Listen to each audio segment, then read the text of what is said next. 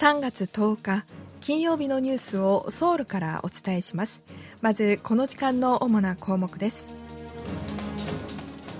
韓国と日本の間のシャトル外交について来週の首脳会談で再開に合意する見通しだと日本のメディアが伝えています。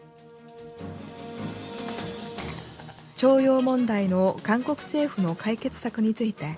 韓国人の53%が間違った決定だと考えていることが分かりました。半導体製品の輸出低迷と海外旅行の増加などの影響により1月の経常収支は月間で過去最大の赤字となりました。今日はこうしたニュースを中心にお伝えします。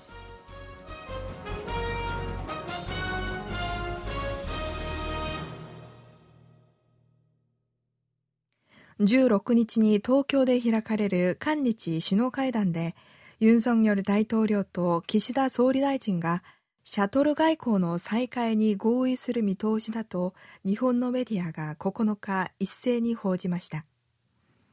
日本経済新聞はユン大統領と岸田総理大臣が首脳会談で徴用問題を協議し2011年以来12年ぶりの共同記者会見を開いて韓日首脳による相互訪問の再開を確認すると報じました。朝日新聞も日本政府関係者の話としてシャトル外交の再開を確認する方向で調整していると伝えています。今回の訪日が実現すれば12年ぶりにシャトル外交が復活することになります。韓国と日本の首脳が互いに相手国を訪問するシャトル外交は2004年に当時のドムヒョン元大統領と小泉純一郎元首相が相手国を年に一度訪問する形式で始まりましたが2011年12月のイ・ミョンバク元大統領と野田義彦元首相との会談を最後に途絶えていました。一方岸田総理大臣は9日、旧朝鮮半島労働者の問題に関する措置の発表について評価している。両国の関係強化に向けて取り組む機会としたいと思っていると述べました。松野官房長官も9日の定例会見で、ユン大統領の今回の訪日を通じて、国交正常化以来の友好協力関係に基づき、日韓関係がさらに発展することを期待すると述べています。韓国政府が6日に発表した徴用問題の解決策について韓国人の53%が間違った決定だと考えていることが分かりました。政府は今月6日徴用問題の解決策として韓国の財団が日本企業の代わりに賠償金を支払う方式を取ることを発表しています。KBS が今月5日から7日にかけて全国の成人男女1000人を対象に行った世論調査の結果によりますと政府の解決策について間違った決定と答えた人は53.1%で半数を超えています。正しい決定と答えた人は39.8%でした。徴用問題の解決において最も重要なことは何かを尋ねたところ、日本企業と日本政府の謝罪という答えが61.4%で最も多く、続いて韓日関係の正常な回復が17.6%、早急な被害賠償が9.7%、日本企業の賠償への参加が7.7%でした。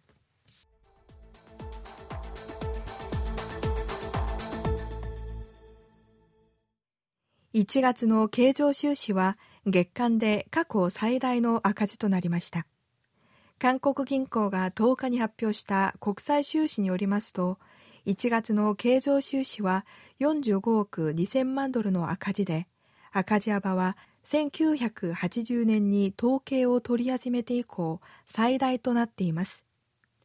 経常収支は去年11月に2億2000万ドルの赤字となった後12月はかろうじて黒字に転じましたが再び赤字に転落しました背景には輸出の不振と海外旅行の増加があります。輸出は半導体や鉄鋼製品、化学工業製品が大幅に減っています。輸出はサービス部門の赤字が拡大し、中でも新型コロナウイルスの水際対策が緩和されたことで、旅行関連の赤字が去年1月の3倍近い14億9000万ドルに膨らみました。政府は海外からの旅行者を積極的に呼び込むことでサービス収支の改善に力を入れるなど経常収支の黒字化に全力で取り組むとしています。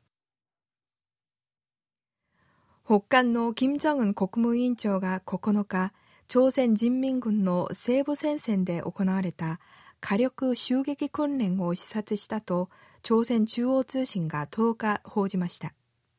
朝鮮中央通信は訓練について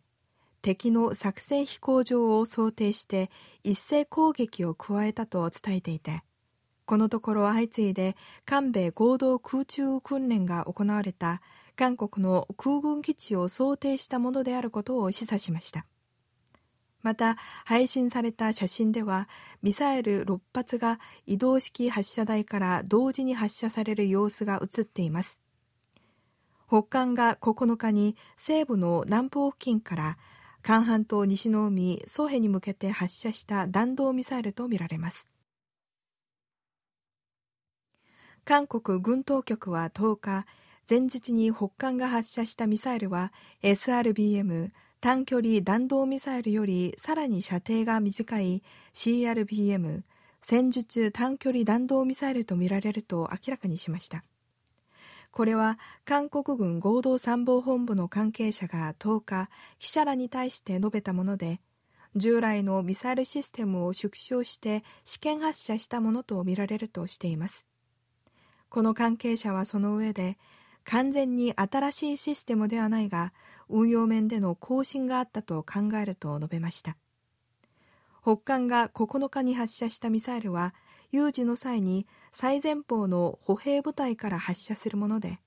韓国軍が対応に重点を置いている短距離弾道ミサイルよりも低い高度で短い距離を飛行しており、発射の兆候をつかみにくく、韓米の監視網をくぐり抜ける可能性があるという指摘が出ていました。これについて韓国軍の関係者は、現在我々が保有している対応システムによって十分対応可能だと述べました。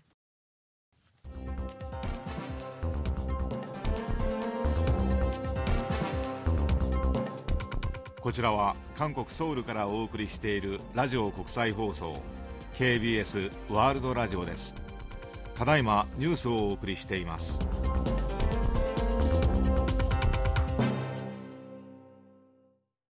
最大野党共に民主党のイ・ジェミョン代表がソンナム市の市長だった際、イ代表の秘書室長を務めた男性が9日午後7時半ごろ、自宅で遺体で見つかりました。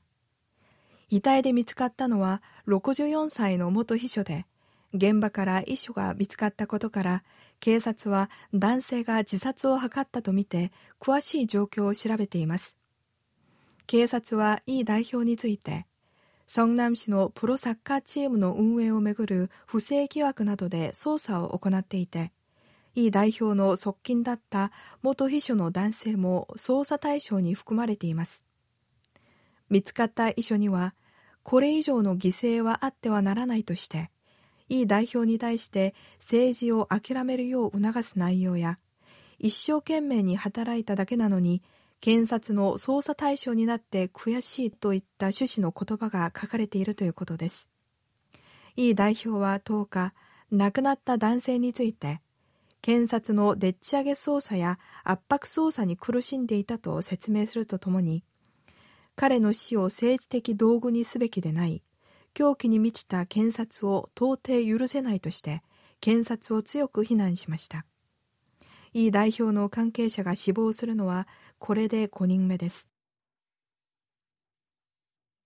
日本レコード協会が主催する第37回日本ゴールドディスク大賞の受賞作品アーティストが10日発表され、韓国の人気グループ BTS 防弾少年団は史上初となるベストエイジアンアーティスト賞の5年連続受賞をはじめ4冠に輝きました BTS は僕たちの音楽を聴いてくださるすべての方々と何よりもファンの皆様に心から感謝の気持ちを伝えたいですと感想を語りました。以上クーヘインがお伝えしました。